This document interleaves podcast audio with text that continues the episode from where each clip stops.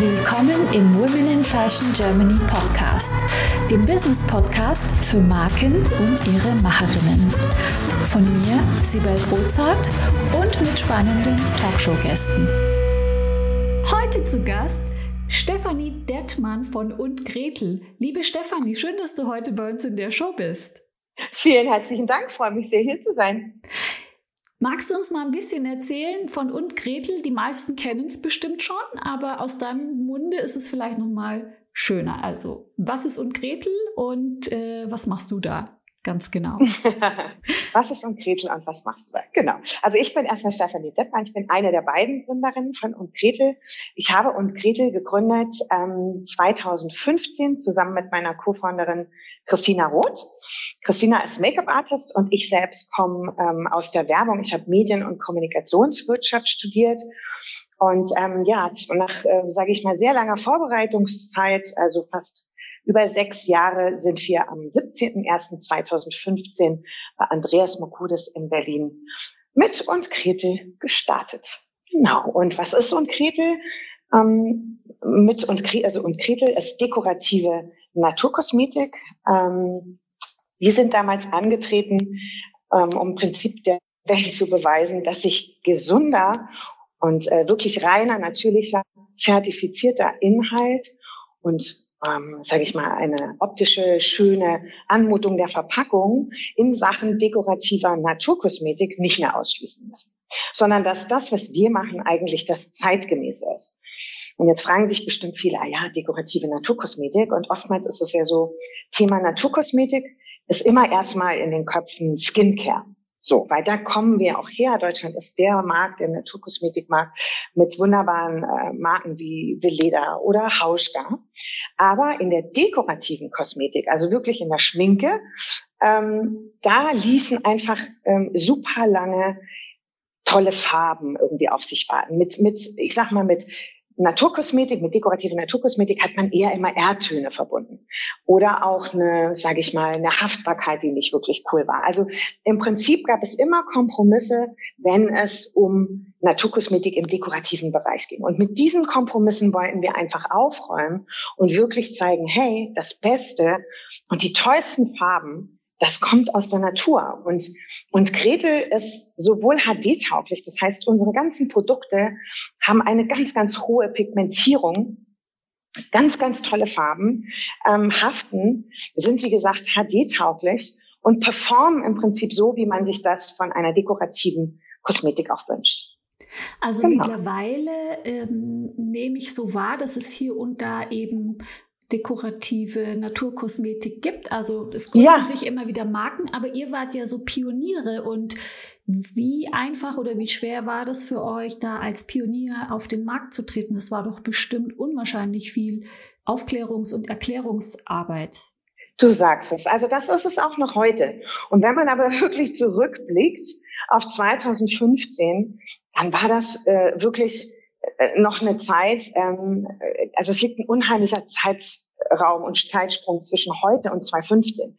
Das heißt, es war aber eine Nachfrage auf jeden Fall schon da im Markt. Es gab auch wirklich, ähm, ob das jetzt ist, war im stationären Handel, auch es gab wirklich Nachfragen nach dekorativer Naturkosmetik, aber trotzdem natürlich erstmal ähm, äh, dieser, diese große, große Herausforderung zum einen, sage ich mal, in einem Markt, Fuß zu fassen oder in erstmal überhaupt sich in so ein Feld reinzusetzen, was ja eigentlich, sage ich mal, von den ganzen Großen dominiert wird. Also wir haben uns natürlich bewusst angeguckt, wo ist denn die Nische, in die wir uns setzen?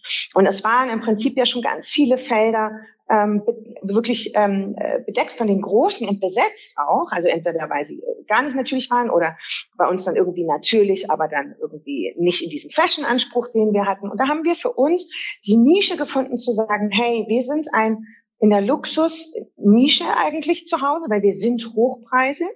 Ähm, und ähm, aber wir sind wirklich kompromisslos, jedes einzelne Produkt zertifiziert, aber die Anmutung der Marke ist ein Bauhausstil und ähm, hat eigentlich nichts mit, sage ich mal, diesem Öko-Touch mehr zu tun, ähm, mit dem man oft eben dieses Thema verbunden hat. Und wir sind angetreten, ganz bewusst ähm, und haben Partner im stationären Handel gesucht. Das macht heutzutage ja kaum mehr jemand. Also die Marken werden alle online gelauncht über Instagram ähm, oder erstmal auch über die Gründerinnen selber. Ähm, das war eine ganz andere Herangehensweise. Wir haben damals immer auch das Produkt in Vordergrund gestellt und haben gesagt, wir müssen so viel Aufklärungsarbeit leisten. Wir müssen den Leuten ja auch wirklich zeigen, probier's mal aus, riech mal, fühl es mal und ähm, brauchten dazu einfach auch Partner, die bereit waren, sage ich mal, in so eine Marke zu investieren und diese Nachricht und diese Botschaft in die Welt mit hinauszutragen. Und deshalb hatten wir uns wirklich ganz wunderbare Partner gesucht, also wie gesagt auch ein Andreas Mokurdes, aber eben auch inhabergeführte kleine Parfümerien, die uns aufgenommen haben und die im Prinzip, genau, die, die und Gretel Botschaft ähm, verkündet haben und ganz viel Aufklärung für uns betrieben haben. Ja. Das stelle ich mir ganz, ganz schwierig vor und gerade weil ihr bei so tollen Adressen da gestartet seid, weil im Prinzip muss man ja da wahrscheinlich auch die Mitarbeiter eben entsprechend briefen, damit die das richtig. auch richtig rüberbringen. Habt ihr da so Mitarbeiterschulungen gemacht oder hat es gereicht, wenn ihr euch vorgestellt habt und die natürlich begeistert habt mit eurem tollen Konzept? du, es war eine Mischung aus allem, aber wir haben wirklich auch einen eigenen kleinen Vertrieb von Anfang an aufgebaut, weil das für uns natürlich auch unsere Visitenkarte war. Also es waren dann tatsächlich und Kretelfrauen. Wir wollten eben nicht zu einem Vertrieb, wo wir irgendwie ein Partner von vielen gewesen wären und auch die Kontrolle hätten abgeben müssen, ein Stück weit, sondern wir wollten das alles selber steuern. Und deshalb hatten wir ein ähm, kleines, aber feines Vertriebsteam, was dann tatsächlich zu den HändlerInnen gefahren ist und dort vor Ort Schulungen gemacht hat, die Produkte er erklärt hat und ähm, das Konzept vorgestellt hat. Mhm. Also alles sehr auf diesem persönlichen, äh, mhm. sehr nahbaren Weg. Ja. Und habt ihr von Anfang an drüber nachgedacht, trotzdem ein E-Commerce aufzubauen, also so parallel und euch auf den Handel zu fokussieren, oder kam das wirklich erst später? Es kam tatsächlich erst später. Also ich sage immer, es liegt bestimmt auch daran, dass wir gar nicht unbedingt diese Kompetenzen hatten und wir natürlich auch schon relativ alte Gründer waren. Also wir waren, ich war irgendwie Mitte 30, sind wir Mitte 40. Also das war jetzt ja nicht äh, so direkt vom Studium. Und wir haben ähm, lange Zeit sind wir wirklich diesen klassischen Weg über den Handel gegangen und haben dann, sage ich mal, gerade noch rechtzeitig, eben dann auch zum ersten Lockdown, eine strategische Neuausrichtung ähm, vorgenommen, weil natürlich irgendwann auch deutlich war, dieses Wachstum, was wir eigentlich natürlich auch anstreben sollten mit einem Unternehmen, ist über den Handel allein so gar nicht zu schaffen.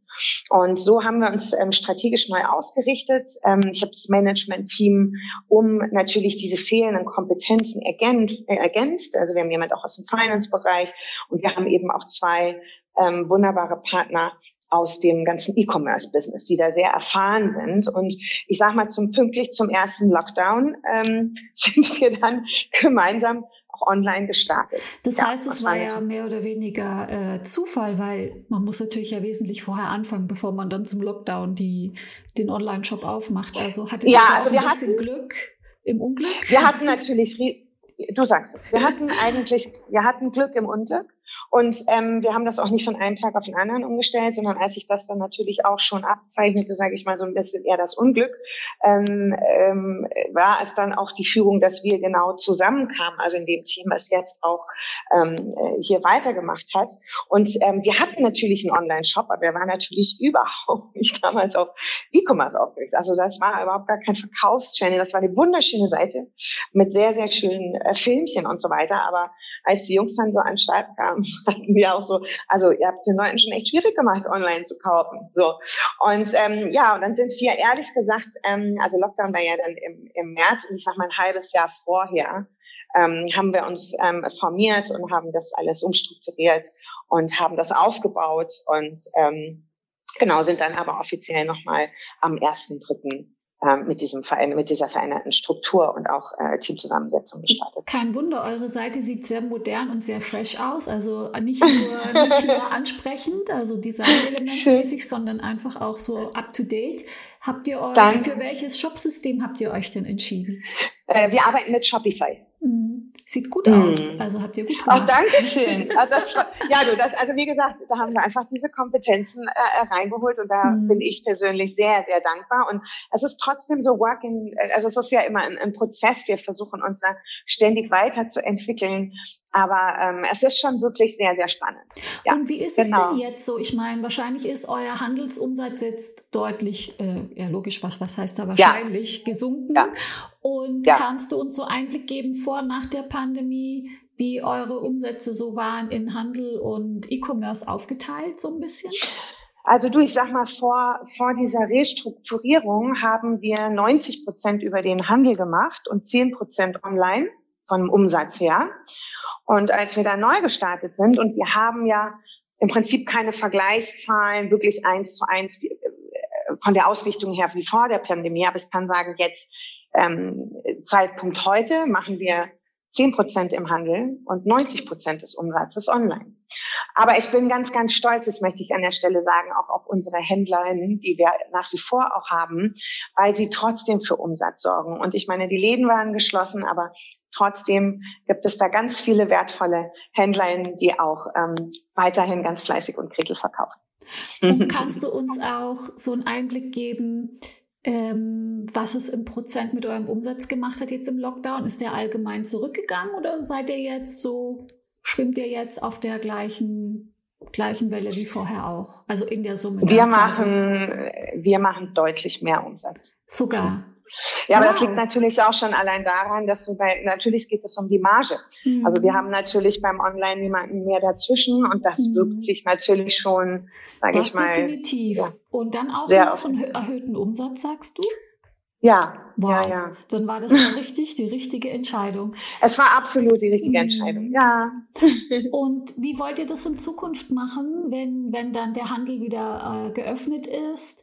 Wollt ihr das dann so, habt ihr da eine Strategie, was die Produktauswahl angeht oder so?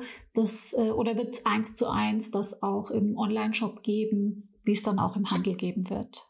Also wir werden, ich sag mal, das Sortiment ist genau gleich wenn wir werden natürlich ähm, immer mal wieder eigene Aktionen auch machen. Wir bieten aber auch Aktionen dem Handel an. Also wir arbeiten weiterhin eng mit dem Handel. Ich habe eine ganz wunderbare Kollegin, die Ansprechpartner ist, äh, Ansprechpartnerin ist für den Handel. Wir haben eine externe Vertriebsagentur, also steuern den Handel jetzt nicht mehr ähm, äh, von Haus aus, sondern haben dafür einen Partner gefunden und arbeiten da mit dem Handel eng zusammen. Das heißt, sie haben von uns auch, die wissen genau, die haben Marketingpläne, die wissen, wann Produktlaunches kommen. Das wird mit dem Handel abgestimmt. Der Handel bekommt vorab die Produkte. Ähm, wir planen jetzt eine ganz, ganz, ganz tollen Launch auch mit Marlene ähm, Lufen, die unsere Brand Ambassador ist und haben mit Marlene einen eigenen Lippenstift entwickelt. Und solche Themen spielen wir dann bei uns, aber auch im Handel. Ähm, on top gibt es aber natürlich, wie ich vorhin auch schon meinte, Aktionen oder irgendwelche Sachen, die wir einfach auch mal online spielen. Aber im Großen und Ganzen ist der Handel da immer auch ähm, im Boot und, und auch involviert. Und wir werden auch an den Händlern äh, festhalten. Wir haben ganz wunderbare Händler. Ähm, natürlich nicht mehr in der Breite, sage ich mal, wie wir es davor hatten. Das war auch ein enormer äh, Betreuungsaufwand. Aber ob es die kleine Theatina ist in München oder auch das KDW. Und das sind ähm, wirklich schöne und sehr, sehr treue Partner. Genau. Sehr schön. Ähm, apropos Aktionen, ich habe gesehen, neulich hast du auch so einen Lippenstift gemacht mit äh, Franziska von Hardenberg. Da habt ihr so eine eigene, eigene, Farbe gemacht. Das fand ich ganz cool. Wird es solche Aktionen ja. häufiger geben? Ja, also das war die erste und äh, mhm. wir sind ja eng befreundet, genau, Franzi und ich. Und das war wirklich dieser Knutzen in Peach Please. Das war alles ja auch sehr angelehnt an The Sis Bliss oder The Kiss Bliss, wie wir es dann genannt haben. Und das war ganz toll und das war die erste, sage ich mal, so Influencer-Kooperation und wir haben super viel Anfragen, also wir werden es jetzt auch nicht zu oft machen, aber mit Franzi war das auch, äh, ja, wir hatten das lange geplant und es werden definitiv noch Sachen folgen. Also wie gesagt, eben auch gerade mit unserer Brand Ambassador Marlene jetzt einen eigenen Lippenstift und das sind natürlich dann immer so Dinge, die bereiten so ganz große Freude mhm. und Aufregung. Klasse, klasse, klasse. Ähm, kommen wir mal zu eurer ähm zu eurer ja, Lieferantenseite. Wie, wie war das am Anfang? Ich stelle mir das total schwer vor, da auch einen Lieferanten zu finden, der dann Produkte auch äh, in der Qualität macht, wie ihr sie euch vorstellt und auch in dem Setup. Wie war das am Anfang? War das, äh, habt ihr gleich jemand gefunden oder war das sehr holprig? Ähm, das war äh, genauso wie du sagst, das war eine große Herausforderung. Vor allem kam natürlich auch hinzu, dass die Produzenten gar nicht wussten, ob das, was wir vorhatten, auch tatsächlich möglich sein würde. Ähm, weil sie es auch in dieser Form selber ja noch nicht gemacht hatten. Und ähm, es war ein langer Rechercheprozess und wir haben uns dann, haben dann wirklich einen Partner gefunden, der uns geholfen hat, da nochmal als Mittler im Prinzip die richtigen ähm, Produzenten zu finden, weil wir auch von Anfang an gesagt haben, ähm, wir wollen unterschiedliche Produzenten, wir wollen im Prinzip für jedes Produkt den besten Produzenten. So. Und ähm, das ist auch nach wie vor ein Produzent, äh, mit dem wir auch zusammenarbeiten. Also ähm, es hat sich dann natürlich so ein bisschen im Laufe der Jahre auch so ein bisschen verändert. Uns kam mal ein neuer dazu und ein anderes gegangen, einfach weil wir auch die Produkte gechallenged haben, weil wir es natürlich auch preislich gechallenged haben. Aber ähm, genau, da sind wir eigentlich sehr, sehr, sehr froh, sehr dankbar und auch sehr glücklich, weil Qualität für uns natürlich ähm, mit der wichtigste Treiber auch ist. Mhm. Habe ich das richtig verstanden, dass zum Beispiel die Lippenstifte jemand anders macht als das Make-up und die Augen genau. und so weiter? Und da habt ihr dann genau. so ein ein, Lieferantenpool, mit denen ihr eng zusammenarbeitet. Genau, das ist ein kleiner Pool, aber das ist mhm. so ein mhm. bisschen taking the best from the best. Es gibt einfach Produzenten, die eine sehr viel höhere Affinität haben, äh, sage ich mal, zu feinen Texturen für Make-up. Und dann gibt es eben auch äh, Produzenten, die wirklich die Lippenprodukte herstellen. Genau, also es ist nicht alles bei einem. Mhm. Deine Co-Gründerin, die Christina, die hat ja, wenn ich äh, richtig gelesen habe, eigentlich alleine damit angefangen die Marke äh, ins Leben zu rufen. Äh, und irgendwann äh, bist du dann dazu gestoßen. Und wenn man eure Vita so anschaut, sie ist, äh, glaube ich, Make-up-Artistin gewesen mhm. und du kommst eben aus der äh, Kommunikation. Das scheint mir so eine, so eine coole, ergänzende ähm, Co- Co-Gründerinnenschaft zu sein, weil ihr so unterschiedliche Kompetenzen habt. Wie habt ihr mm. euch jetzt äh, im Laufe der Jahre die Aufgaben aufgeteilt eigentlich? Ging das gleich äh, easy oder war das von Anfang an klar, weil ihr so unterschiedlich seid? Oder kannst du ein bisschen erzählen, wie es dazu kam vielleicht? Möchtest auch du mit deinen vorhandenen Potenzialen, Fähigkeiten und Kenntnissen deine unverwechselbare Marke im Fashion- und Lifestyle-Segment aufbauen? Ich helfe dir gerne bei der Gründung deiner eigenen Marke, biete dir meine Erfahrungen, meine Plattform und den Zugang zu meinem exklusiven Netzwerk. Triff jetzt deine Entscheidung und vereinbare dein kostenfreies Vorgespräch mit mir auf womeninfashion.de slash mentoring. Ja, also genau, es war so, dass Christina die Idee hatte, eben auch geboren, sage ich mal, aus ihrem, äh, ja, aus ihrer Arbeit als Make-up-Artist, in der sie einfach oft gefragt wurde, Mensch, gibt's das denn nicht einfach in Organic und in Gesund? Und da sie das so nicht gefunden hat, ähm, hat sie sich da quasi selber auf den Weg gemacht.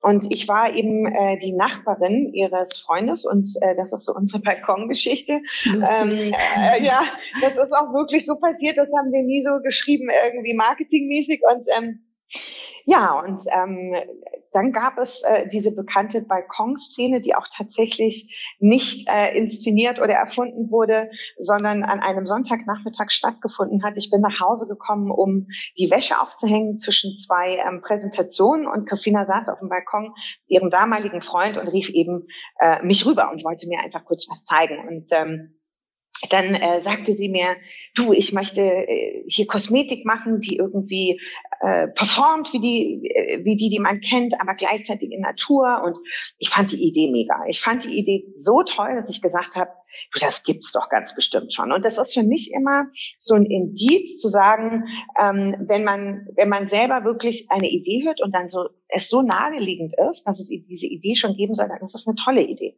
Weil dann habe ich ja irgendwie also meine Nachfrage ähm, ist ja dann keine Single-Nachfrage, sondern tatsächlich eine, die ganz bestimmt ganz viel andere auch haben. So, also in dem Augenblick finde ich, ist das immer so ein Indikator für tolle Ideen. Und den Namen hatte sie auch schon, weil ähm, sie unbedingt einen deutschen Namen wollte und ähm, eine befreundete Sprachwissenschaftlerin ihr dann sagte, ähm, Mensch, und Gretel, wäre doch was. Und warum und? Weil in der Sprachwissenschaft das Wörtchen und zu Gretel dazu gehört. Wenn du es aussprichst, Händel und Gretel. So. Genau. Und von daher, ähm, ja, war der Name dann auch schon da und ähm, ich fand das irgendwie toll und dann sind unsere Wege aber wieder auseinandergegangen und ähm, dann sind wir uns aber nach ein paar Monaten wieder begegnet und die Idee hatte mich auch ehrlich gesagt überhaupt nicht losgelassen und ähm, ich habe sie getroffen und habe sie dann einfach auch gefragt, was ist aus der Idee geworden? Und dann sind wir einen Kaffee trinken gegangen zusammen und dann sagte sie mir, erzählte sie mir eben, dass sie so ein paar Dinge ausprobiert hat, aber im Prinzip eigentlich jemanden bräuchte wie mich. Und dann, als sie mich gefragt hat, ob ich nicht Lust hätte, das mit ihr zu machen, ähm, habe ich spontan Ja gesagt. Du warst gerade ja. verfügbar? Ich war noch in der Werbung, um ehrlich mhm. zu sein. Ich mhm. habe noch in der Werbung gearbeitet, war aber zu dem Zeitpunkt, sage ich mal, an einem Punkt im Leben, und das kennst du sicher, die einzelnen Lebensphasen. Also ich wusste, ich würde heiraten. Ähm, und zudem war diese Passion für Werbung nach 13 Jahren auch irgendwo so ein bisschen vorbei. Also ich habe auch viel Automobil gemacht und ich habe irgendwie ganz tolle Kunden betreut. Aber in dem Augenblick eine eigene Marke aufbauen zu können, wirklich so from the scratch zu sagen, wie wird die Marke aussehen? Wo werden wir sie äh, distribuieren? Wer ist die Zielgruppe? Und so einen Traum im Prinzip zu verwirklichen, wirklich von der eigenen Gründung, da hatte ich große Lust drauf. Und genau. äh, welche Aufgaben hat jetzt äh, deine Co-Founderin übernommen? Also du machst offensichtlich die Kommunikation. Äh, was macht sie so im Unternehmen? Christina ist in der Produktentwicklung ah, ähm, ah, okay. äh, weiterhin, genau. Also für, für neue Produkte, ähm, aber auch Audit hat also auch ein Team, äh, was mit ihr da zusammenarbeitet, eben an neuen Produkten, aber auch immer wieder die alten Produkte challenged oder wenn es eine neue Verpackung gibt und so weiter. Genau. Klasse, mhm. wie groß ist denn euer Team jetzt? Ihr habt ja dann zu zweit angefangen und wo steht ihr heute? Du, wir stehen mittlerweile bei 36 äh, ähm, Wahnsinn. Mitarbeiter. Genau. Wahnsinn. Mhm. Ich wollte nochmal zurückkommen auf eure Anfänge, weil ich habe da ein ganz äh, für mich ganz schönes, ähm, eine ganz schöne Info gesehen. Und zwar ähm, ich sag's andauernd, meine Zuhörerinnen wissen es schon. Ich habe ja in der Bank gearbeitet und zwar bei mhm. einer Volksbank und ich habe gesehen, oh. eine Volksbank, die Berliner Volksbank hat euch finanziert damals und ihr habt auch ein schönes Imagevideo für die gemacht. Äh, erzähl doch mal, war das am Anfang, wie war das für euch? Hat es sofort geklappt mit der Bank? War die Berliner Bank die erste, die ihr approached habt? Wie war denn das so bei, bei, bei euch äh, am Anfang mit der Finanzierung? Mhm. Also tatsächlich war es so, dass wir ähm, wir waren schon mit einer Gruppe von ähm, Privatinvestoren ähm, in Kontakt aus München. Äh, das war eine Gruppe damals, äh, wo auch die GMX-Gründer zum Beispiel drin waren. Das war ein Kontakt, der über einen sehr engen Freund von mir kam, der auch der Gruppe war. Und parallel haben wir uns tatsächlich ähm, ja hatten wir ein Treffen mit der Berliner Volksbank, haben dort unser Konzept vorgestellt und ähm, im Meeting im Prinzip schon oder am Ende des Meetings war klar, sie hätten große Lust darauf, das mit uns zu realisieren und ein Partner zu werden und ich sage mal auch wirklich ein wunderbarer und sehr treuer Partner, der uns über die Jahre hinweg immer ähm, sehr viel geholfen hat und bei mir sogar, sage ich mal, ähm, insofern, als dass wir, dass ich inzwischen Teil des Beirats bin. Also ich bin ähm, beim jüngsten Vorstand im sogenannten Kreativbeirat und das ist natürlich auch nochmal was, was mir ganz, ganz großen Spaß macht. Ja, das glaube ich dir. Hattet ihr vorher denn schon Konten bei der Bank? War das eure Hausbank? Oder war nee, war so nicht. Richtig? Tatsächlich. Weil ich empfehle das, das immer bei den Gründerinnen und Gründern äh, einfach aus Bankensicht. Ich habe ja auch Finanzierung damals gemacht in meiner Volksbank. Ja. Und mhm. ich empfehle eigentlich immer auch die Hausbank. Ähm, anzusprechen, weil die einfach auch so eine, ja, einfach deine Credentials schon hat, dich kennt, deine, dein, also du sie von deiner Person nicht mehr überzeugen musst. Und Regionalbanken mhm. sind auch nochmal, die haben auch nochmal ein Gefühl für die Szene oder für, für, für den Radius, in dem du dich äh, aufhältst. Das ist auch nochmal ganz schön.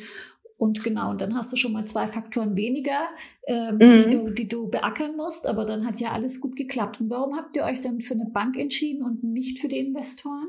Was war da nee, wir haben eine, eine, eine Mischfinanzierung gehabt. Ah, okay, also wir haben beides, genau. Mhm. Wir haben es gemischt. Also wir haben einen Teil über die Berliner Volksbank und einen Teil über eben eine Gruppe an Privatinvestoren finanziert.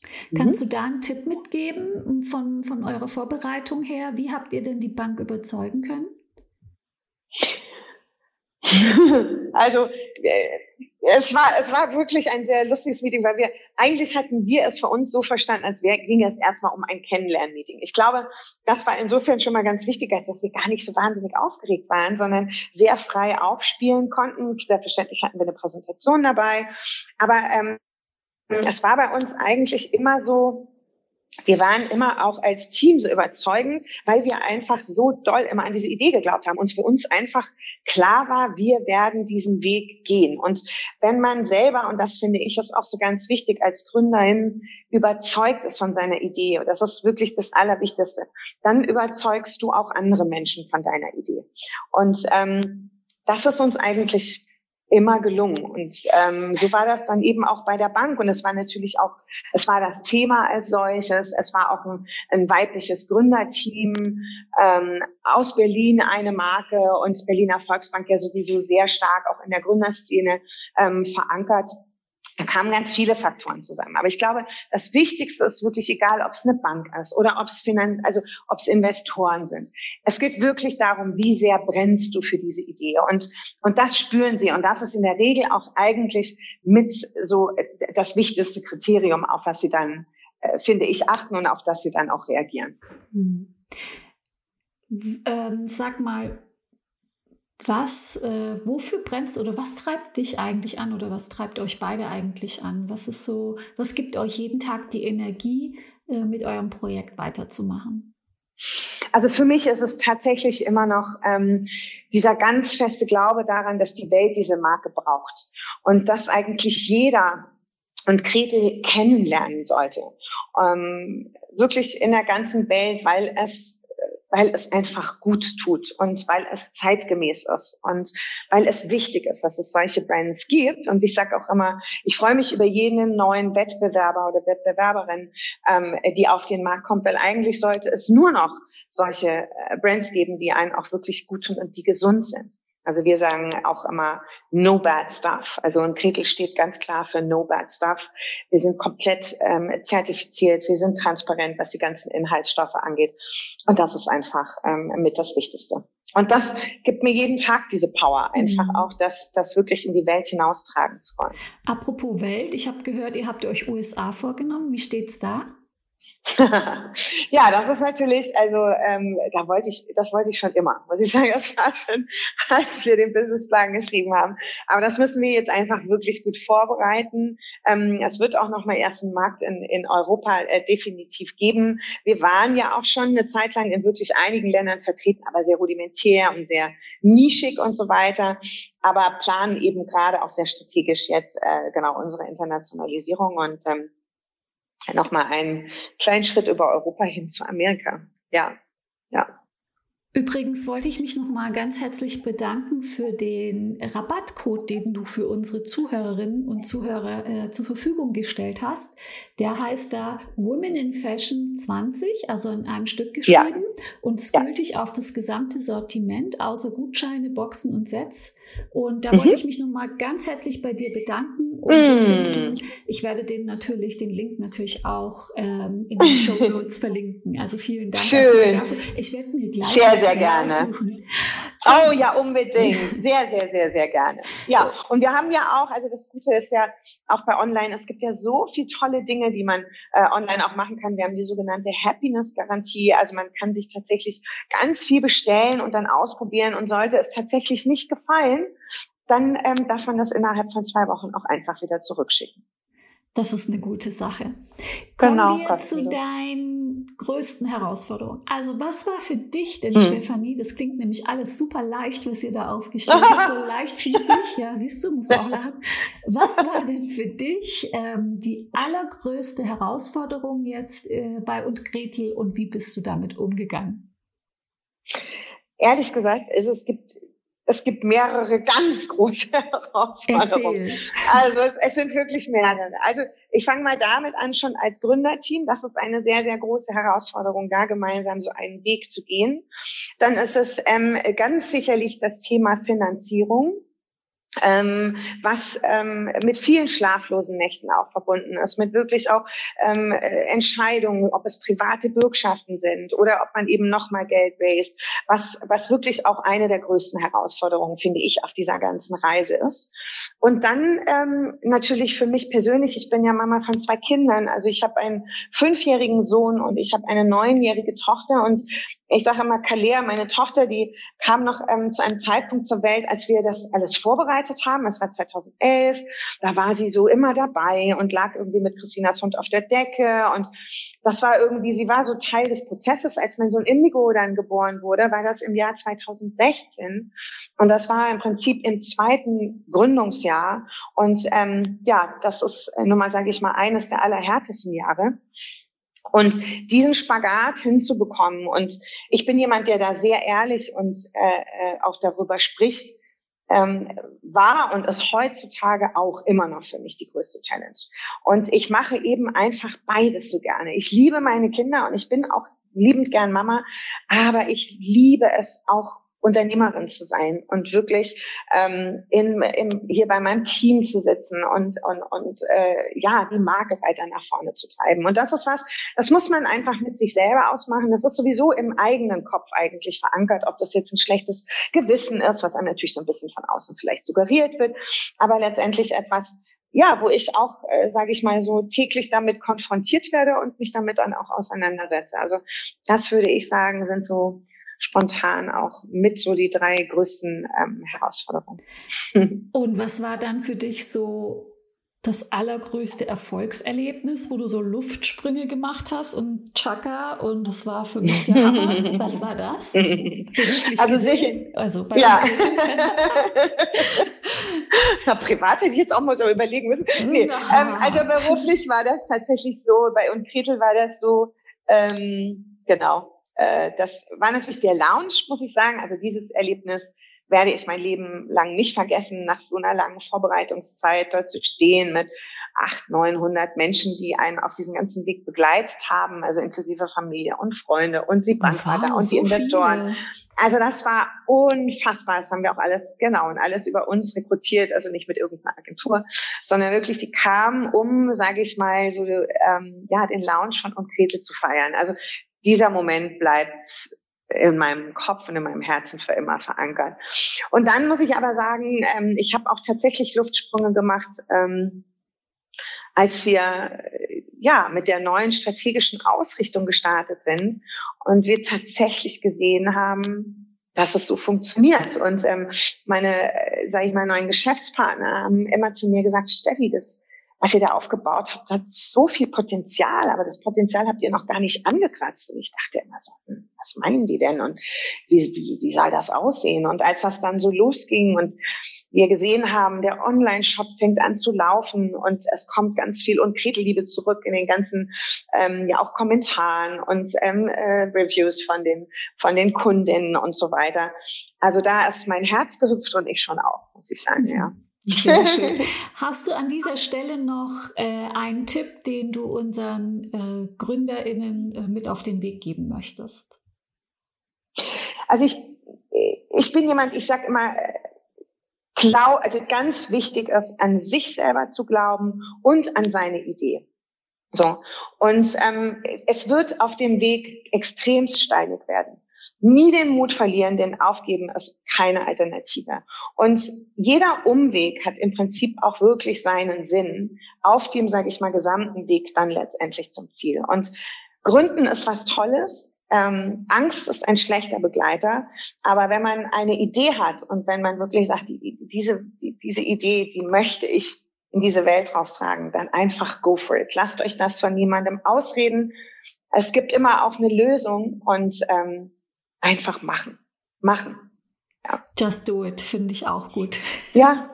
ja, wenn man vorher wüsste, was auf einen zukommt, dann äh, oh würde man Gott. sich das vielleicht dreimal überlegen. Insofern. Du sagst es, machen. du sagst es. Genau, ja. das, also das sage ich tatsächlich oft. Wenn man wüsste, was alles in dieser ganzen, äh, wirklich und in diesem Unternehmertum auf einen zukommt, dann würde es nicht machen wahrscheinlich. Aber darum ist es gut. Also bewahren, man sollte sich auch immer so ein Stück Naivität bewahren, weil das schützt einen eben auch vor so ganz vielen, sage ich mal, unnötigen äh, Gedanken äh, im Kopf, die einen dann einfach nur hindern, auch wirklich so äh, wirklich in, in, ins Volle gehen zu können oder in seine Kraft.